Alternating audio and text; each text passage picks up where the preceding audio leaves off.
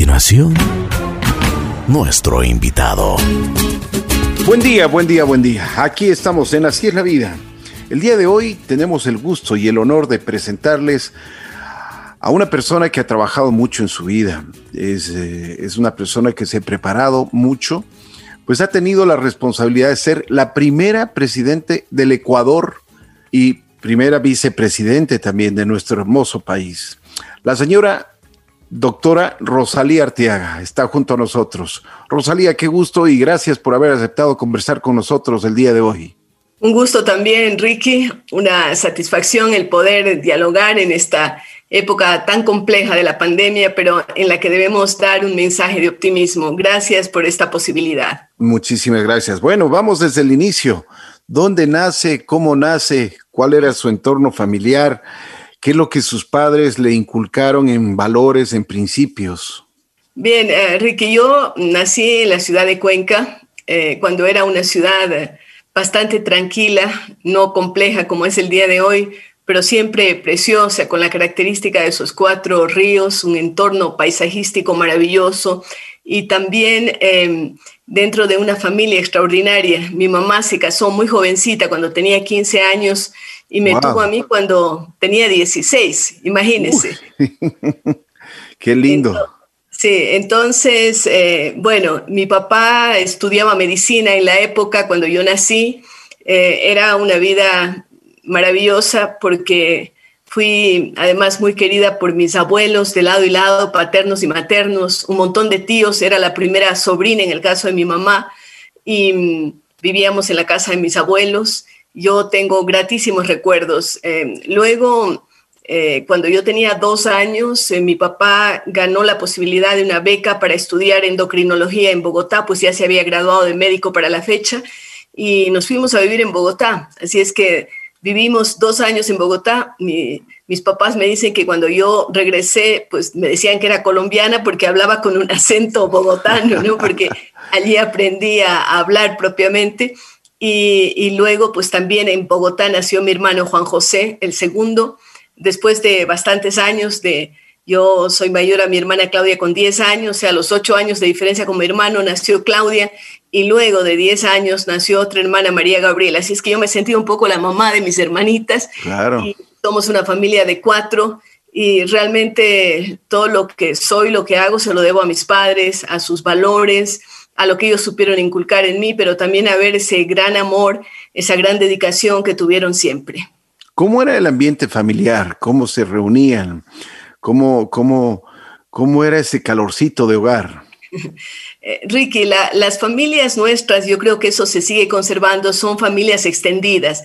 Es decir, que aparte de la mamá, del papá, en los hermanos, están siempre los abuelos. En mi caso fue muy, muy marcante la presencia de los abuelos.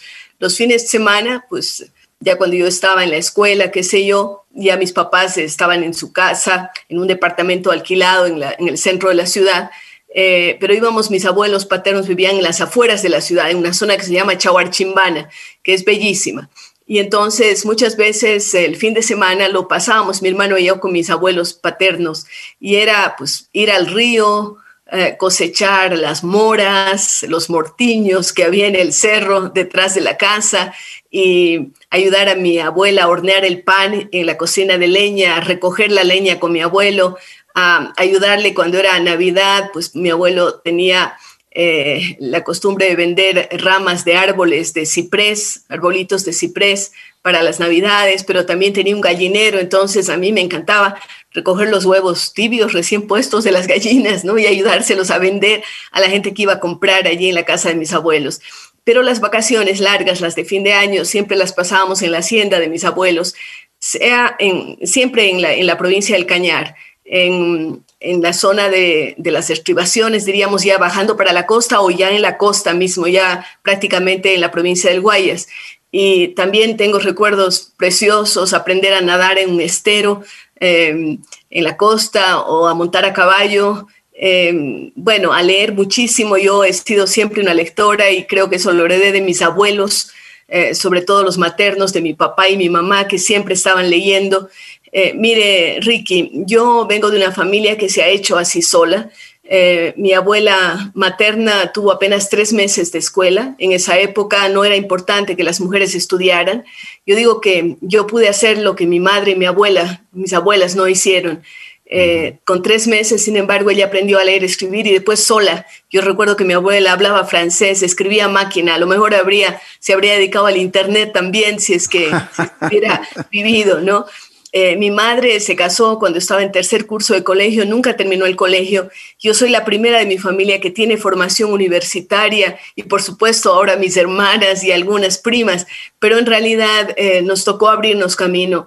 Y, pero recuerdo una vida más tranquila, más apacible, con mi madre siempre preocupada por nosotros y mi padre eh, dándonos la oportunidad. Nosotros somos tres mujeres y un varón y yo jamás sentí que mis padres hicieran diferencia entre, entre nosotras, las mujeres, y mi hermano. Siempre nos estimularon a estudiar, a seguir adelante, a seguir avanzando. ¿Cuál es el valor y el ejemplo que les dio sus padres y su mamá, su papá? ¿Qué es lo que más le, le llegó a usted? A, ver, yo diría que hay varias cosas, no podría mencionar solo una, pero yo creo que el amor de mis padres fue fantástico, es fantástico porque viven, mi padre tiene 88 años, va para los 89 y mi madre ya en este mes de mayo cumplirá 81. Y, y, siguen amándose y queriéndose y respetando y son el pilar de la familia. Yo diría que ese amor es lo fundamental, pero también la ética, ¿no? Es decir, no adueñarse nunca de nada que no es nuestro, la capacidad de servicio. Mi padre, siendo un médico, trabajaba yo no sé cuántas, 16, 18 horas al día, porque aparte de su consulta privada, pues era profesor universitario, llegó a ser decano de la Facultad de Medicina, director de salud, en fin, todas aquellas funciones que por su profesión podía aspirar. Y, además de eso, él trabajaba en la asistencia social, tenía consulta en que a veces atendía 30, 40 niños, pues él se dedicó a la pediatría. Entonces yo diría que también aprendí el espíritu de trabajo, a, sentir que uno siempre puede dar más. Y, eso es algo que, yo lo pongo en práctica. Qué bueno. ¿Cómo usted llegó a la escuela? ¿En qué escuela estuvo? ¿Cómo era su ambiente con, con sus compañeras? A ver, no sé por qué mis padres escogieron la, escuela, seguramente porque no quedaba tan lejos de la casa, de las monjitas dominicas, y además era de prestigio. Se llamaba la escuela Santísimo Rosario, las Catalinas, como se le conoce en Cuenca. Eh, tal vez mi abuela materna influyó algo en eso, y también eh, creo que ella fue la que decidió mi nombre, Rosalía, porque no hay antecedentes de Rosalías y tampoco hay muchas Rosalías en general en el país. Em, entonces, eh, creo que mi abuela fue la que escogió un nombre, un nombre italiano, de una santa siciliana, ¿no? Santa Rosalía de Palermo.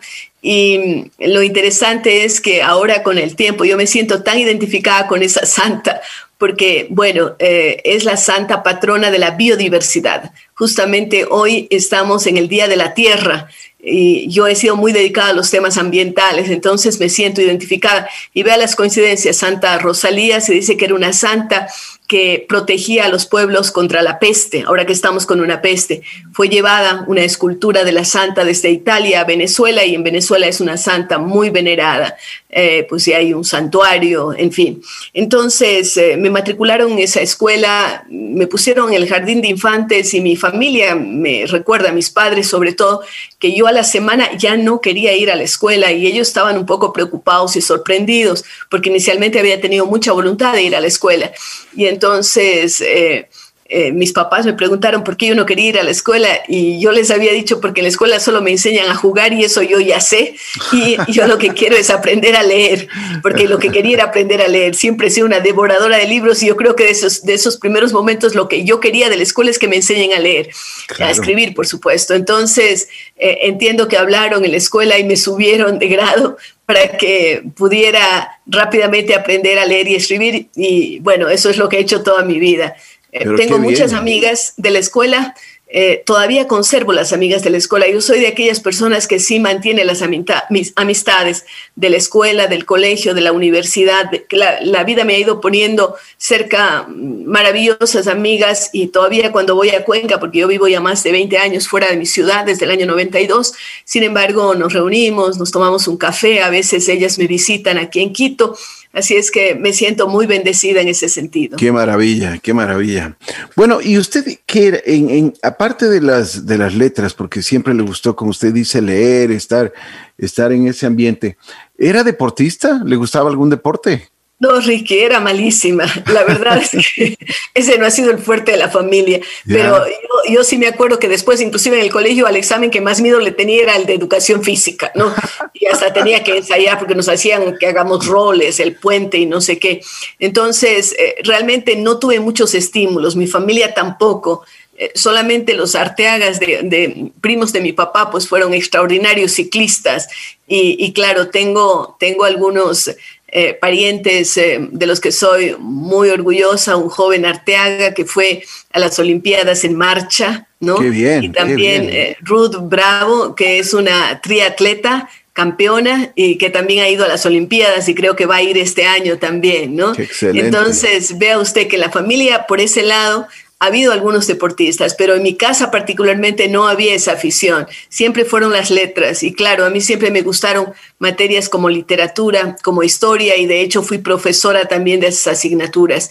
Con el tiempo me doy cuenta de que tal vez eh, yo pude haberme dedicado a la ciencia porque ahora sobre todo me fascina todos los avances científicos, todo lo que hace la biología, la genética, pero tal vez no tuve el estímulo y matemáticas era una materia que tampoco me gustaba. Yo me sacaba buenas notas, Ricky, yo era lo que ahora llamaría una nerd, eh, era siempre la más aplicada, la más aplicada, me sacaba todas las medallas pero matemáticas, educación física, no es que me gustara, ni taquigrafía. Imagínense, estoy hablando de época antediluviana, ahora creo que no existe siquiera esa materia, pero nos hacían una serie de guarismos y de cosas. Yo me sacaba buenas notas porque tenía buena eh, memoria y, recordaba lo que nos habían dictado, más que porque podía desentrañar esos garabatos que hacía. Pero el resto de materias en general me, me gustaba muchísimo. Y por ejemplo, después de que termina el colegio, ¿cuál, e, ¿cuál era su expectativa? ¿Cuál era la visión que usted tenía del mundo? ¿Qué es lo que quería hacer? A ver, en, el colegio mm, yo recuerdo que había alguien que nos daba orientación vocacional y cuando fui a hablar con ella no me orientó nada, me dijo, tú puedes hacer lo que te dé la gana, eres buena para todo, así me dijo. Y yo no estaba orientada, pero bueno, yo sabía que las letras eran mi, opción y pensé en estudiar filosofía, pero hubo una coincidencia, Rique, unos días antes de graduarme me llamó la rectora del colegio, Graciela Malo, yo estaba un poco asustada porque cuando uno le llama a la rectora uno dice, bueno, algo pasó, ¿no? Y, entonces fui a hablar y ella me dijo, queremos proponerte que vengas a ser profesora. Yo tenía 17 años y esto hablábamos en junio y yo tenía que incorporarme en octubre a dar clases. Septiembre, octubre era en realidad. Y entonces, eh, bueno, al comienzo me asusté, pero le dije, bueno, voy a probar. Y empecé a dar clases. Entonces, cuando hablaba con mi papá, él me dijo, vas a estudiar filosofía y letras y vas a aspirar a ser profesora y ya tú eres. Esa era la idea que tenía mi papá y me convenció. Y decidí estudiar una carrera liberal que me podía permitir una cierta independencia eh, y decidí estudiar leyes. Así es que estudié la carrera de Derecho en la Universidad de Cuenca. Yo iba con muy buenas calificaciones, me había sacado la, la medalla como la mejor estudiante tanto en la escuela como en el colegio era ya profesora y también, Ricky, a los 17 años empecé a sentir una gran vocación por el periodismo, por la comunicación. También fue una coincidencia que en algún momento eh, Gerardo Salgado, que trabajaba en el diario El Mercurio, me dijo, ¿tienes algo que quieras que publique? yo había escrito, yo hacía pinitos ya desde que era chica, desde la escuela, empezaba a escribir unos cuentos, unas cosas, la mayor parte de esos o todas se han perdido, mi mamá era muy ordenada y botaba todos los papeles que encontraba regados por allí, escritos a mano, y entonces eh, se han perdido, pero ya después empecé a tener algunos escritos y le dije, sí, tengo una leyenda que he escrito, una leyenda Shuar, eh, que inspirada en, las leyendas de la Amazonía. Y entonces me publicó y para mi sorpresa em, me pidió un artículo y yo empecé a escribir ya regularmente todas las semanas en el diario El Mercurio. Tenía 17, 18 años. Las mujeres no eran que, escribían mucho, no eran muy aceptadas. Eh, realmente fue una fortuna enorme que yo empezara a colaborar con este periódico. Entonces, a los 17 años, yo escribía para un periódico estaba eh, matriculada en la Facultad de Jurisprudencia de la Universidad de Cuenca y daba clases. Es decir, empecé a tener una vida súper ocupada. Antes de eso yo había, algo, había hecho algo extra. Mis papás me habían matriculado en un centro que quedaba a cuadra y media de mi casa, el Centro Abraham Lincoln. Así es que eh, tenía un nivel de inglés bastante bueno por esto, pero eh, yo creo que hacia lo mejor me habría matriculado en música o en deporte, algo habría hecho, pero como no lo hicieron, pues bueno, no tengo esas habilidades, esas opciones, aunque me fascina la música y estimulo a la gente a hacer deporte. Qué bien, qué bien. Pero bueno, su currículum es, impresionante, ha estudiado muchísimo, es máster en educación básica, rescate de valores culturales en América Latina. También eh, em, ha estudiado mucho en, lo que se refiere en, el periodismo, ha hecho una carrera impresionante, pero también eh, la pasión por servir a la comunidad eh, le lleva a la política. ¿Cuándo? Porque usted ya desde muy joven, como usted mismo dice, desde los 17 años comenzó a escribir en un periódico, pero también fue, ya, ya comenzaron a ver sus, sus, habilidades para que usted pueda también entrar a este mundo que muchas veces nos da un poco de temor, un poco de miedo, entrar a, la, a la, a la arena política. Así es, Ricky. Eh, bueno, cuando yo estuve en sexto curso de colegio, hubo un campeonato eh, de oratoria y en el colegio decidieron inscribirme. Y fue muy interesante porque los jurados del concurso eran personalidades como el rector de la Universidad de Cuenca, Carlos Cueva Tamariz, o personalidades así y yo gané el concurso de oratoria, inclusive gané a uno que era campeón nacional, ¿no? Así es que eh, esto mm, un poco me fue preparando para lo que podría ser una carrera política. Yo había ganado siempre los concursos de libro leído en la escuela y, declamación, me gustaba también aprenderme poesía y recitarla, de hecho me gusta todavía y claro, ahora escribo poesía, aunque la paradoja es que me aprendo los poemas de otros, pero no memorizo los míos, los míos tengo que leerlos, ¿no?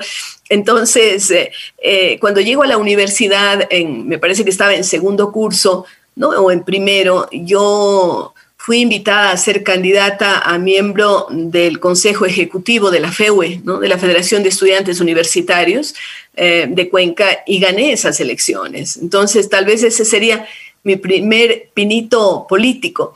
Eh, y me estaban insistiendo, invitando, pero yo estaba ya dedicada con tantas actividades que tenía y por supuesto siempre ayudaba en la casa. En mi, en mi familia somos de la idea y yo la tengo también de que los niños y los jóvenes tienen que apoyar desde ayudar a atender una cama o poner una mesa, hacerse cargo de ciertas tareas. Ahora a veces hay una permisividad excesiva y se cree que los niños tienen que ser servidos y tienen que atendérseles en todo, pero que ellos no tienen que poner de su parte todo niño, todo joven puede colaborar en las tareas de la casa. Eso no significa tarea, eh, trabajo infantil, ni mucho menos, ni abuso, porque claro, podría extenderse a un abuso o, vemos niños vendiendo en las calles, pero en las casas es bueno que los, que los niños ayudemos. En, mi casa, además, desde que yo tengo uso de razón, yo siempre le ayudaba a mi padre porque él tenía el consultorio en la misma casa, el consultorio médico. Entonces, yo no recuerdo un día en que no estuviera yo de portera. Cuando me ponen en mi currículum, yo debería poner el, el primer punto de mi currículum debería ser portera, ¿no?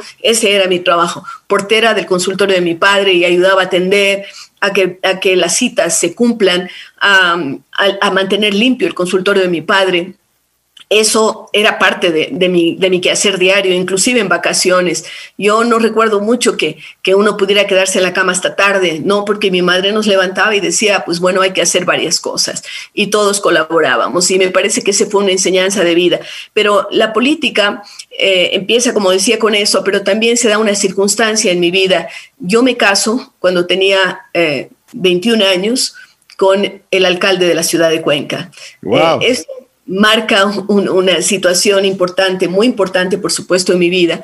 Em, él había ganado las elecciones eh, en la vuelta a la democracia, luego la dictadura fue de los primeros alcaldes electos y gana las elecciones y a poco de eso nosotros nos habíamos comprometido un poquito antes, pero la circunstancia es que él había sido mi profesor en el colegio de literatura y después era mi profesor, lo encontré en la universidad otra vez, profesor en primer curso, en tercer curso, nos casamos cuando yo estaba en cuarto curso y fue mi profesor ya casados y con hijos cuando en sexto curso.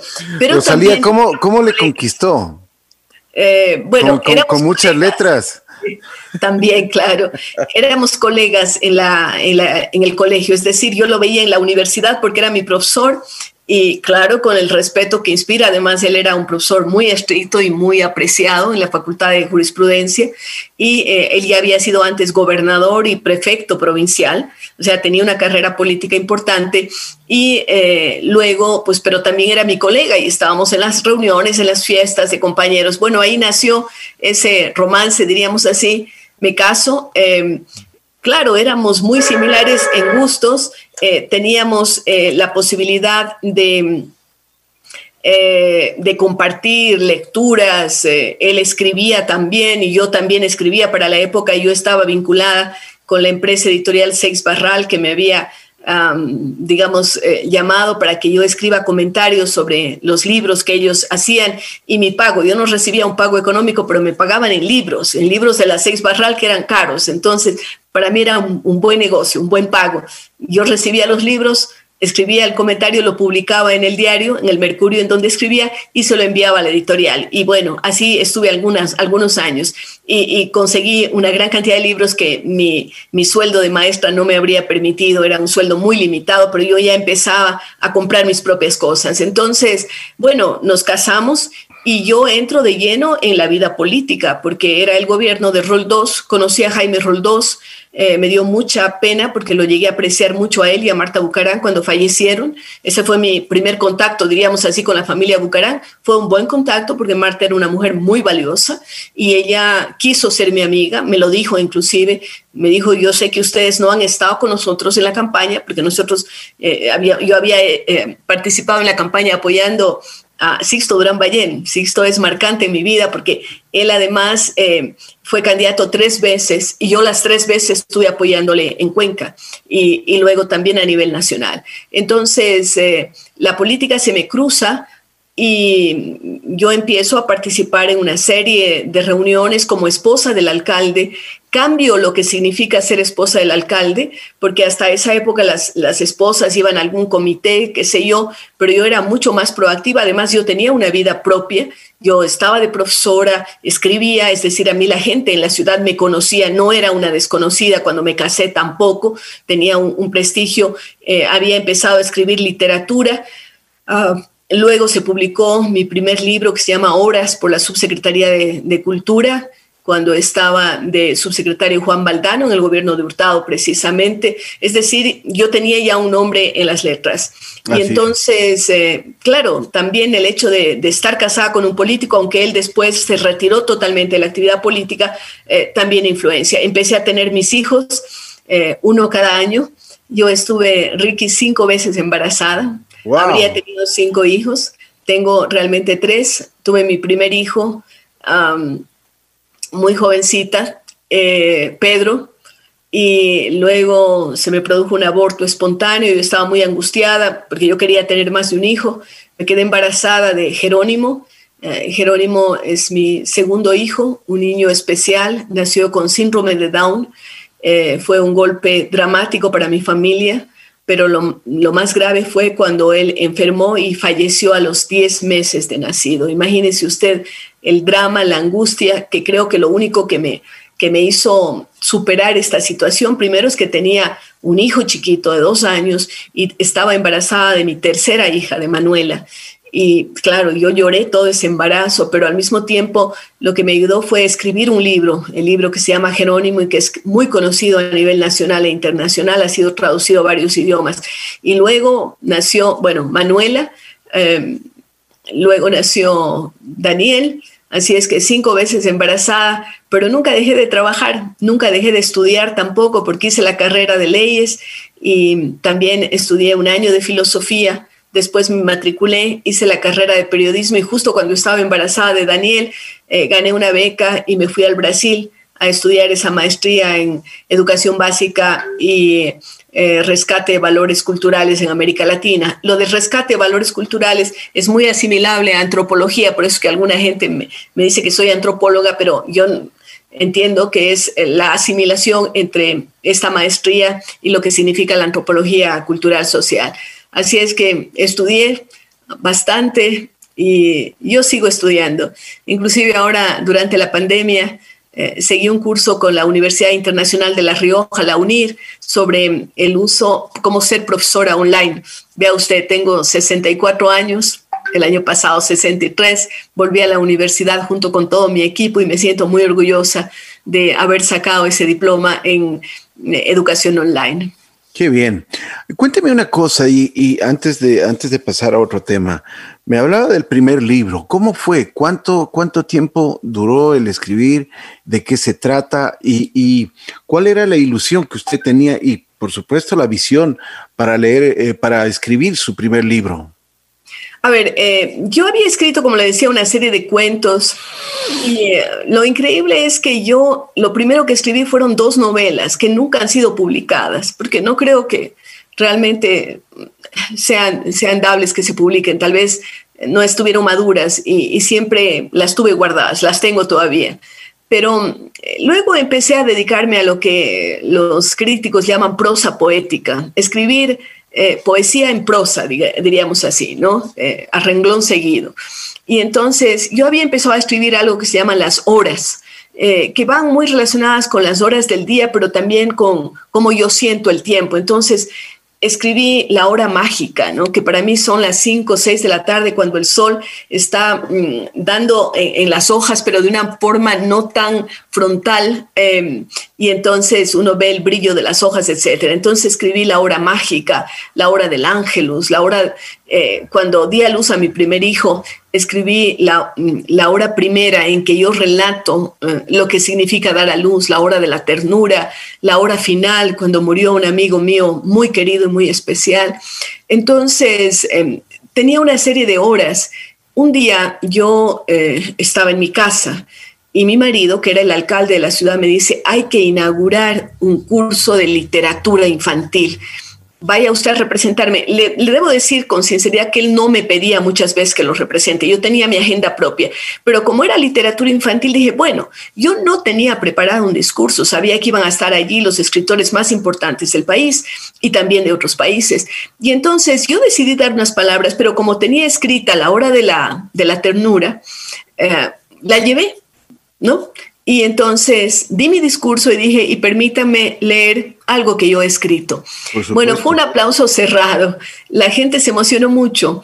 Y una persona que estaba allí, que sigue siendo mi gran amigo y que ha trabajado conmigo, que es un gran autor de literatura infantil, eh, casualmente cuencano, pero vive mucho en, hace mucho tiempo en Quito, Francisco Delgado Santos, se acerca y me dice, señora alcaldesa, a las esposas de los alcaldes nos llamaban así, señora alcaldesa, me encanta lo que usted escribe. Eh, usted seguramente debe tener otras cosas. Yo le digo, sí. Dice, ¿por qué no publica? Le digo, bueno, no, no había pensado en publicar. Dice, mándeme. Yo recojo todos, en esa época yo escribía todo a mano, eh, Ricky después lo pasaba a una máquina, ¿no? A, una máquina de escribir. Y entonces eh, digo, bueno, le, voy a mandar, así es que agarré, los puse en limpio eh, pasé a máquina y se los mandé por correo, por supuesto, un sobre, se lo mandé, él era el director nacional de cultura. A, vuelta de correo, o me habrá llamado por teléfono, eso ya no recuerdo, me dice, estoy tan emocionado. Eh, él me comparó con, con grandes autores, me dijo, eh, cuando, leo, cuando leo su, sus escritos me recuerda a Gabriela Mistral, me recuerda a Tagore, me recuerda a Neruda. Yo me quedé impactada porque que a uno le comparen, yo tenía veinte y pico de años, nada más, 22, 23 años. Y entonces dice, ¿quiere que le publiquemos? Le digo, bueno, así es que mi primer libro salió por la Subsecretaría de Cultura. Nadie imaginaría que unos años después yo iba a ser subsecretaria de Cultura y luego ministra de Educación, Cultura y Deportes. Nadie sospechaba. Yo le digo sinceramente, en mi cabeza nunca estuvo dedicarme a una carrera Yo pensaba siempre que mi vida eran los libros, la literatura, escribir. esto era lo mío. Entonces, así salió publicado mi libro. Yo viajé con mi familia a Quito y allí, pues bueno, en la Casa de la Cultura se hizo una presentación, estuvo por supuesto Juan Baldano, que había puesto un gran escritor, que había puesto el prólogo, y, bueno, así fue la publicación de ese primer libro, que digo también es uno de mis hijos. Luego han venido muchos otros, ¿no? Jerónimo. Bueno, usted ha escrito 15 libros, ¿no? Sí, creo que un poco más, porque eh, también he colaborado en varios libros um, en, que no son solo de mi autoría, pero en los que he colaborado y tengo capítulos. Por ejemplo, varios en el Brasil, alguno entre Londres y Malasia.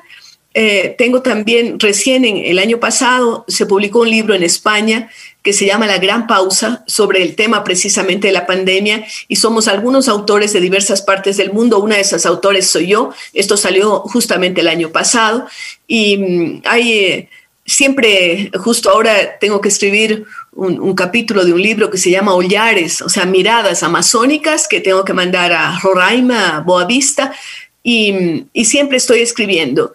Eh, estoy reescribiendo La Presidenta porque creo que ya después de más de 20 años de lo que escribí ese libro y de lo que pasaron los acontecimientos en, febrero del 97, necesita una reescritura. Estoy demoradísima. Yo pensé que durante la pandemia iba a pasar más tiempo dedicada a escribir porque estoy en la casa, pero la verdad es que me paso dando conferencias al mundo entero, en reuniones y en entrevistas y qué sé yo, y, acabo sin terminar lo que me he propuesto. Tiene una agenda muy apretada, ¿no? Bastante. Yo soy miembro de, varias organizaciones, soy mentora de grupos de jóvenes en la India, en Marruecos, en Azerbaiyán, en varios países, y realmente eso me entusiasma mucho. Yo, yo creo en la juventud y creo que uno tiene que darles espacio y darles la oportunidad. Claro, así es. Bueno, entremos en, este campo de la política. Eh, mucha gente, y, hasta ahora no lo pueden creer, de que usted haya sido eh, binomio de Abdalá Bucaram. ¿Cómo, ¿Cómo fue esto? A ver si es que nos cuenta los pormenores, porque realmente el, tener una persona tan, tan preparada, tan estudiada, tan, eh, yo diría, con una visión del mundo completamente distinta, se mete con, una, con un personaje político muy controversial un personaje muy populista. ¿Qué es lo que le llevó a aceptar esa, esa candidatura? A ver, esta es una larga historia, requeriría horas para contársela, pero voy a, voy a resumir. Como le dije, yo, la política me había tocado. Yo conocía a Marta Bucarán y tenía una muy buena imagen de ella. Es decir, el, el único contacto con Bucarán que yo tenía había sido Marta. Eh, al otro, pues Abdalá Bucaram no lo conocía ni a ninguno de sus otros hermanos. En algún momento conocí a Pablo Concha, el marido de otra de las hermanas, y una persona extraordinariamente culta, eh, muy inteligente, a quien yo llegué a apreciar mucho, a Pablo Concha, que fue ministro de Finanzas también en el gobierno de Bucaram. Em, yo em, había, me había interesado eh, en la campaña de eh, Sixto Durán Ballén fundamentalmente y mm, yo me había afiliado al Partido Social Cristiano. Eso me costó una pelea muy grande con mi marido en esa época porque él era del Partido Conservador y habían tenido una pugna muy grande en la ciudad. Yo no lo sabía, pero en todo caso eh, yo en un momento determinado, esto fue unos años antes, a mediados de gobierno de Febres Cordero, yo acepté eh, ser candidata a concejal y gané por los años 80 la candidatura a concejalía cuando Pedro no era alcalde. Él había salido de la alcaldía, a mí la gente me conocía y contra todo pronóstico, en esa época no había cuotas para mujeres, yo encabecé la lista y gané las elecciones. Eh, fui una de las primeras mujeres concejalas del Ecuador. Eh, luego, mm, ya cuando se fueron dando los acontecimientos, en el año 92, eh, Sixto iba por su tercera candidatura. Yo le apoyé muchísimo. Él me propuso que fuera candidata a diputada. Eh, que fuera candidata a alcalde de la ciudad de Cuenca. yo decía, no, Sixto, yo no quiero estar en ese visor público, en esa berlina, le decía yo, yo le apoyo. Y le apoyé durísimo, le apoyé durísimo a Sixto. Él ganó las elecciones. Cuando gana las elecciones en el año 92, yo recibo una llamada de una persona a quien no conocía, Eduardo Peña, que me dice, mire, el presidente Sixto Urán Ballén me ha pedido que yo sea ministro de Educación y él me ha dicho que quiere que usted sea subsecretaria de algo me dice así, de algo. en esa época habían educación y cultura. Oiga, yo no lo pensé otra vez. En ese momento ni siquiera lo consulté con mi familia y dije, sí, cultura, sí. Unos años atrás yo había recibido una propuesta parecida, pero yo estaba con los hijos demasiado pequeños, estaba recién dada luz a mi hijo, en fin, eh, a mi último hijo, entonces yo no podía tomar una opción. Y bueno, yo le dije a mi marido, a mis hijos, voy a ir a, a Quito, porque tenemos una reunión previa a la posesión, y eh, si es que, porque yo nunca he tenido realidad jefes, porque si bien había tenido eh, había sido profesora durante muchos años, yo a las monjitas les consideraba mis amigas, no mis jefas, y ellas me permitían hacer todo lo que yo quería, inclusive las locuras que se me ocurrían, ellas me secundaban. Entonces, em, digo, voy a ir aquí, a Quito y si es que me convence, si es que veo que puede haber una compatibilidad, eh, yo voy a ir. Además, mono, dije yo, no sé si pueda trabajar con un mono. En todo caso, vea, le cuento estas intimidades. En todo caso, fui vine con una maleta a Quito y ya no regresé. Eh, hablamos con mi marido, eh, decidimos ya que la familia se trasladaba. Él dijo que iba a viajar todos los fines de semana para estar con nosotros porque tenía un trabajo en Cuenca. Y los chicos, pues empecé a buscarles escuela. Una familia de, Pedro tenía una escuela, el Colegio Guadalupano, pues me dijo rápidamente aquí les inscribimos a los chicos. Esto era agosto, eso, o sea que no había problema de medio año ni nada. Ellos ingresaron a la escuela aquí y el trato fue quedarnos un año. Vea usted que ha pasado más de 20 años y No porque quiera romper, porque eh, esto fue un acuerdo. Fui subsecretaria de Cultura, la última rueda del coche, porque a Cultura casi nunca se le da nada. Sin embargo, yo creo que la gente apreció el trabajo que hice. Eh, tuve mucho reconocimiento de las personas, ah, inclusive gente que era crítica al gobierno de Sixto apreciaba lo que yo hacía. Luego después eh, eh, Sixto me propuso que fuera ministra de Educación con temor, porque era la primera vez que una mujer, y no solamente soy primera vicepresidenta y presidenta, también fui la primera mujer ministra de Educación del Ecuador y gané, eh, digamos, ese espacio, um, yo creo que con mi trabajo. Eh, Sixto me, me, pidió que fuera ministra. Yo fui 10 meses ministra, no mucho tiempo, pero fue muy marcante porque se propuso una reforma de la educación eh, yo, eh, en lugar de luchar con los maestros, creo que lo que hice fue trabajar junto con los maestros. Eh, fui la única durante esa época que no tuvo un paro del magisterio y, eh, sin embargo, salí por un principio. Yo había hecho un viaje, viaje a China, invitado por el ministro de Cultura de China, y a mi regreso, recuerdo que en esa época no había internet ni, ni celulares. Cuando yo regreso, en la eh, en el aeropuerto me esperaban varios periodistas y me dicen, ¿qué opina usted de dar clases de religión en los colegios públicos? Yo dije, es un retroceso histórico. Alfaro luchó por la separación de iglesia y Estado y yo creo que eso es muy bueno. Bueno, al día siguiente yo estaba empapelada, estaba en todos los periódicos diciendo que estaba en pugna con el gobierno. Hablé con Sixto, no entro en detalles, pero finalmente yo decidí renunciar porque no podía aplicar una ley con la que no estaba de acuerdo. Eh, mis asesores me dijeron, usted ha cometido un suicidio político, ya si tenía aspiraciones, digo, no, yo no tenía aspiraciones, así es que no me importa. Ellos pensaban que porque había una lucha con la Iglesia Católica tan poderosa en el Ecuador, yo iba a, quedar en el vacío. Eh, yo dije, no, yo voy a regresar a lo que he hecho siempre. Habrá que pensar si vamos a, a, Cuenca o si nos quedamos en Quito. Eh, pero fue una coincidencia, unos pocos días antes de dejar, cuando ya estaba anunciado, porque Sixto me dijo, quédate, él me decía la guagua, yo era la guagua de Sixto, quédate unos días más hasta ver tu reemplazo. Yo le dije, no hay problema. Entonces fue interesante, pero em, eh, yo estaba en mi oficina y me dicen, hay una llamada del diputado Santiago Bucarán. Él quiere hablar con usted. Yo entre mí pensaba, qué despistado este diputado. Él debe saber que yo ya estoy renunciada, yo no soy nadie en este gobierno, estoy solamente esperando que venga mi reemplazo.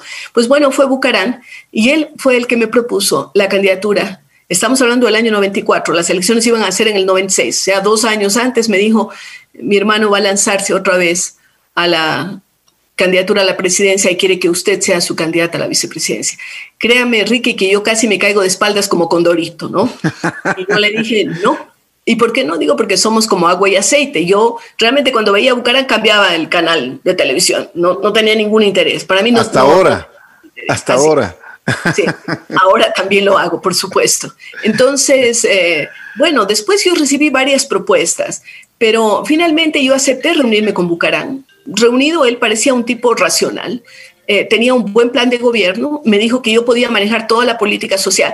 Eh, una cosa que vale la pena decirle, Ricky, es que en esa época Bucarán estaba al último en las encuestas. Él ya había perdido dos veces, estaba al último. No tenía chance de ganar. No es que yo me apuntaba al candidato ganador porque alguna gente cree la ambición. No, no, no. Yo no sabía que él iba a ganar. No había ninguna certeza. Había varios candidatos que, que estaban Ehlers, que estaba el Negro Paz, que estaba Nebot, por favor. Eh, sin embargo, eh, cuando acepto la candidatura, y yo acepto porque dije, si como ministra he podido hacer algunas cosas, como vicepresidenta puedo hacer más cosas, era un reto, como mujer también, por supuesto, porque estaba consciente que se estaba marcando hitos en la historia ecuatoriana, y entonces acepto la candidatura. La campaña fue bellísima. En realidad fue una campaña de alegría, los iracundos estaban, sí, bailé en tarima, sí, bailé, como todo el mundo lo hace. Yo creo que inclusive el señor Lazo con su bastón lo he visto bailando, ¿no? Eh, todo el mundo baila en la tarima. Alguna gente me dice, ah, bailo con Bucaram. No, no, no, no bailaba con él. He estado haciendo una campaña política. Por supuesto, era binomia. Yo eh, le debo decir, nunca me afilié al partido roldosista. Precisamente consideré que era necesario que si activaba en política, yo debía crear un movimiento político. Y es la primera vez que mujeres, junto con mi hermana y otras mujeres, creamos el MIRA, el Movimiento Independiente por una República Auténtica. Es la primera vez que se utilizaba el color fucsia en la política. Las banderas nuestras eran fucsias. Yo tenía directivas en todas las provincias del Ecuador. La mayor parte eran mujeres, sí. La mayor parte eran maestras, sí profesoras, porque yo me había ganado un espacio con los maestros ecuatorianos por el trabajo que habíamos hecho en conjunto. Entonces, bueno, fue una campaña, pero ya en cuanto ganamos las elecciones, yo empecé a sentir que Bucarán no cumplía su palabra. Él había dicho que yo manejaba el Frente Social y le puso a su hermano como, como ministro de Bienestar Social. Eh, y luego, pues vinieron toda una serie, desde el comienzo hubo una ruptura. Eh, yo no era invitada a muchas sesiones de gabinete, eh, yo me había opuesto al alza del gas, me había opuesto a lo que él decía pena de muerte para los castradores, yo no creo en la pena de muerte, mi tesis de grado doctoral es en contra de la pena de muerte en el Ecuador y en el mundo entero. Entonces, realmente todos estos temas distanciaron, pero el por qué el por qué está dado con esta respuesta. Yo pensé que podía trabajar en política social y sobre todo en educación de buena manera dentro de un gobierno en el que se me había ofrecido que yo dirigía la política social, que no se cumplió. Una lástima, ¿no? Realmente porque era una gran oportunidad. Así es, Ricky. Y bueno, ya los acontecimientos después son conocidos. En Bucarán duró, duró seis meses nada más en el gobierno. Eh, en, el, en, el, febrero del 97 yo asumí la presidencia luego de que el Congreso lo destituyó. Eh, recuerde usted que el Congreso tiene la capacidad de destituir, puede nombrar vicepresidente, pero jamás puede nombrar presidente, ni en esa época, ni ahora, ni antes. Se tomaron atribuciones diciendo que había un vacío legal, vacío legal que no había. Yo creo que jugó en mi contra el hecho de ser mujer, porque es el único caso. Cuando Roldós falleció, nadie cuestionó que Osvaldo Hurtado, que era el vicepresidente, asuma la presidencia. Cuando cae eh, Mawad, eh, Gustavo Novoa asume. Cuando cae Lucio Gutiérrez, el doctor Palacios asume. Es decir, hay antecedentes y casos posteriores y siempre han sido hombres y siempre se les respetó el derecho. Yo efectivamente fui presidenta por pocos días, es verdad. También fui encargada del poder porque el Congreso finalmente me encargó por unos días y luego, en el mismo febrero del 97, pues ellos eligieron un presidente interino, lo que es algo absolutamente ilegal. Se rompió la constitución, se rompió la democracia del Ecuador. Pero ¿por qué, por qué hicieron esto? Simplemente porque era, era mujer. Hay varias cosas, Ricky. La, principal sí es por el hecho de ser mujer, pero había otras cuestiones de carácter económico. Yo no era una persona cómoda para el establishment, no era una persona eh, a, la que, a, la quien se le, a quien se le podía manipular y peor tener acuerdos de carácter económico. Yo no tenía ni, ni un solo diputado en el Congreso. Em, y tampoco había demostrado a lo largo de mi carrera que era proclive a la corrupción. Yo creo que eso fue también algo em, que definió el tema. Yo no era una persona a quien se le podía manejar y tenía pues bases sólidas como las sigo teniendo en, los temas de, la honestidad. Esto de la, esto de la corrupción realmente, em, bueno, viene desde hace mucho tiempo atrás, pero y eso es lo que, eso es de lo que se trata en este programa, porque lo que queremos ver nosotros, hay valores que nos han enseñado en nuestra casa, no nos enseñan en la escuela ni en la universidad, pero esos valores muchas veces se van perdiendo con el tiempo. Y eso es lo que queremos rescatar, los valores de las personas que realmente son importantísimos. Lo que usted dice, o sea, eh, en pocas palabras, usted no es una persona que, que podían comprarle bajo ningún sentido. Y eso es importantísimo en la vida, ¿no? Así es, Ricky. Muchas gracias por sus palabras. Yo creo que los valores eh, son generados en la casa y luego son afianzados en la escuela. Por eso hablo de ese binomio inseparable de, de casa y escuela. Y la verdad es que yo siento también desde esa época en que empecé a ser profesora, que la educación tiene un valor eh, increíble y por eso es que sigo trabajando ahora en la educación después de dedicarme, de, dejar la política. Eh, yo creé una fundación, la Fundación Fidal, en la que trabajamos premiando a los mejores maestros, eh, tanto en el Ecuador como en Iberoamérica, seguimos trabajando, entrenando maestros, tenemos una escuela de liderazgo para formar a los futuros líderes que el Ecuador necesita, para afianzar los valores y todo lo que, lo que hacemos está cruzado por el tema de valores y el tema de la ética. Bueno, el ser una, eh, la presidenta de Ecuador eh, me imagino que le llenó muchísimo de orgullo, sean días o horas, lo que sea, pero usted fue la primera persona, la primera mujer que tuvo ese honor.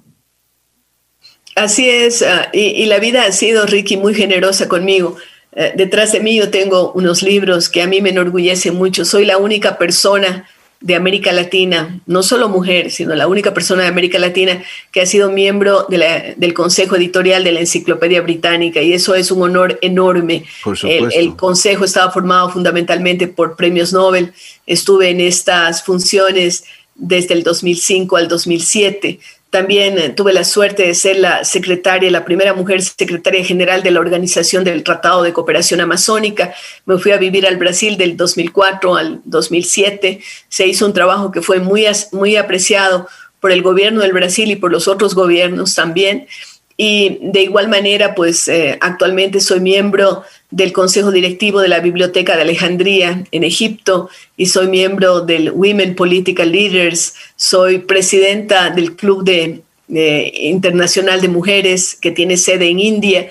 En fin, eh, tengo tantos honores que solamente debo dar gracias a Dios, pero además de eso, además de mis tres hijos eh, vivos, Ah, tengo siete nietos maravillosos y eso hace que me sienta también absolutamente realizada y con ganas de seguir trabajando. Yo no paro, sigo escribiendo, sigo trabajando en la fundación, sigo dando una serie de charlas, escribiendo artículos. Eh, usted sabe que también estoy en el ámbito de la comunicación desde el año 98 eh, estoy con un programa en Telerama, así es que son más de 20 años de trabajo continuo todas las semanas entrevistando con programas como el que usted hace, propositivos, eh, que le den esperanzas a la gente. Imagínense, miles de personas que han pasado.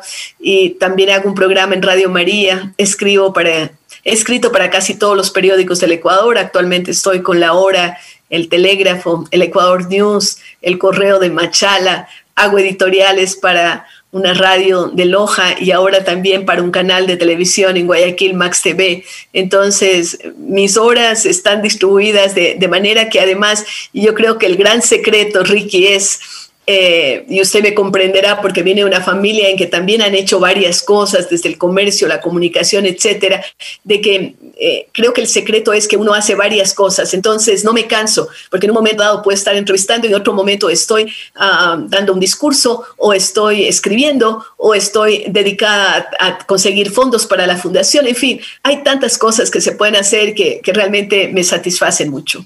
Así es. Dicen que el poder eh, da soledad, ¿es cierto? Eh, no creo yo, eh, porque siempre he tenido mi familia, eh, tengo la suerte de tener una hermana tan cercana como Claudia, que usted la conoce. Claudia nunca ha tenido cargos públicos, pero ha sido mi puntal en todo. Actualmente ella es la directora ejecutiva de la fundación, aparte de sus funciones específicas. siempre me sentí fortalecida. yo no estoy casada ahora, me divorcié después de 23 años de matrimonio, después de dejar la vida política. Eh, pero continúo teniendo una buena amistad con mi ex marido, tenemos en conjunto los hijos y los nietos y esto es algo eh, para siempre, ¿no? Em, y, tengo amigos aquí en todas partes del mundo, así es que yo no he sentido la soledad. De hecho, valoro algunos momentos en que estoy sola y puedo dedicarme a pensar y escribir. Claro. Bueno, siempre estará la política presente en su vida. Pensaría si es que le, proponen algo, algo diferente, algo nuevo, algo, algo que realmente llene sus expectativas y llene sus principios. ¿Usted volvería? Mire, solamente que fuera un reto eh, que, realmente me convenza. He tenido, Ricky, varias propuestas para regresar a la política. Eh, varias veces he sido propuesta para ser candidata a la presidencia de la República, para ir a la Asamblea. Eh, le cuento que justamente hace un par de años, cuando hubo las elecciones de alcalde, yo tuve tres propuestas aquí en Quito para ser candidata a la alcaldía de Quito. Y también cinco partidos políticos me pidieron que regrese a mi ciudad y que sea candidata a la alcaldía de Cuenca. Yo me he negado, no porque valores, sino porque creo que uno puede hacer cosas valiosas también desde otros ámbitos, desde la comunicación, desde la educación, desde los temas que a mí me fascinan, me apasionan, y entonces no necesariamente uno tiene que volver a la política. Eh, no tengo esa intencionalidad, estoy feliz haciendo lo que hago. Así es, qué bueno.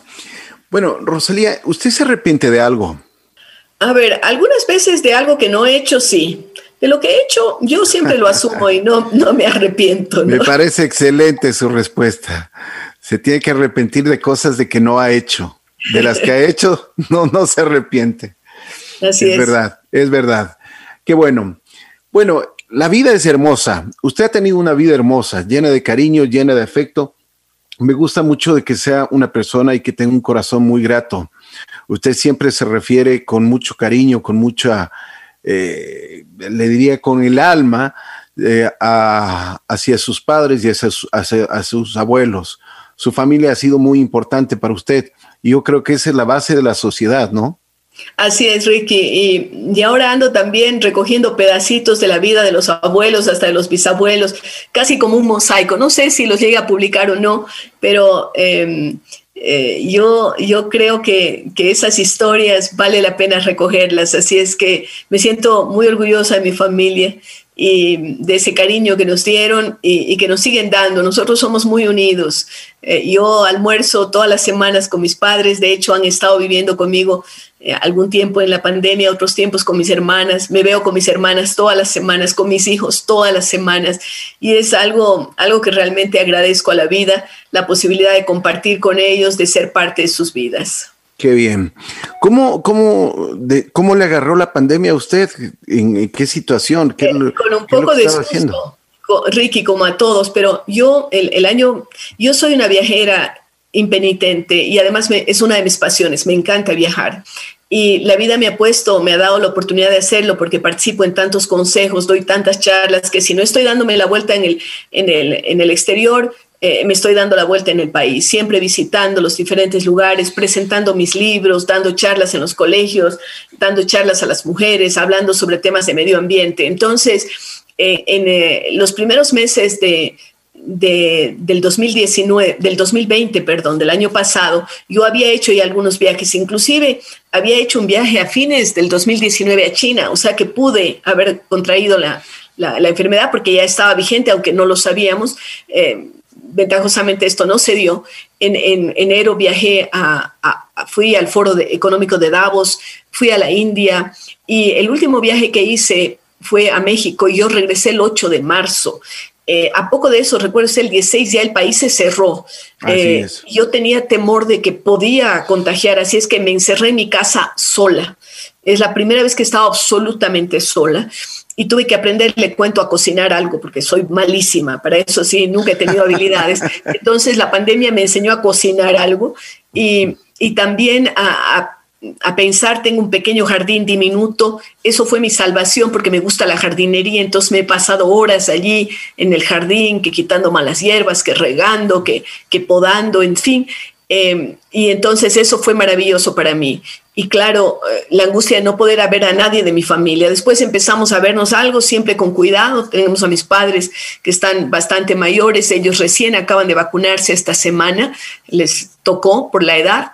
Eh, el resto de mi familia no lo está, yo tampoco estoy vacunada, pero eh, la verdad es que eh, lo que tenemos que ser es respetuosos de lo que nos dicen los científicos, los, médicos. Es decir, hay que usar mascarilla, hay que lavarse las manos con frecuencia, hay que mantener distanciamiento y hay que hacer un llamado a todos para que respetemos eso si no queremos seguir perdiendo vidas y también que sufra la economía, porque los cierres no son positivos para la economía, pero eh, también la condición de salud, el, el tema de los hospitales es gravísimo. Así es que creo que tenemos que ser respetuosos respetuosos de los otros y de nuestras propias familias, de no llevar el virus a las familias. De acuerdo.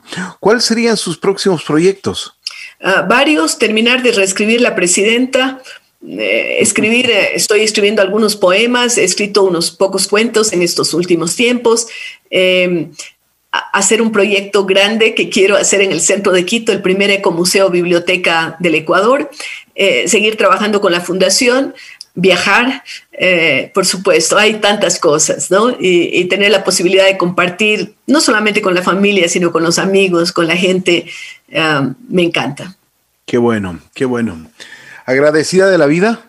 Muy agradecida. La vida, ha sido, la vida ha sido tan generosa que me ha dado más de lo que yo soñé. Qué bueno.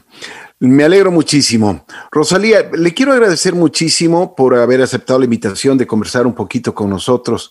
Muy gentil, gracias. Si usted desea acotar algo más, con muchísimo gusto. Ah, y antes de olvidarme, ¿qué prefiere, la radio o la televisión? Bueno, gracias. Eh, primero, agradecerle muchísimo y decir que estoy siempre a las órdenes. Le debo decir algo, la televisión es linda, pero la radio tiene una intimidad. Hice hace años un programa en, Cuenca, eh, algo que se llamaba Actualidades Femeninas. Y, la radio tiene un encanto, la voz le llega, ¿no? Eh, eh, esta, esta intimidad no la tiene la televisión. Claro que ahora en la radio uno está a través del Zoom, se ve las imágenes y todo, pero esa radio tradicional en que usted solo oía la voz, a mí me encanta, me encanta la radio.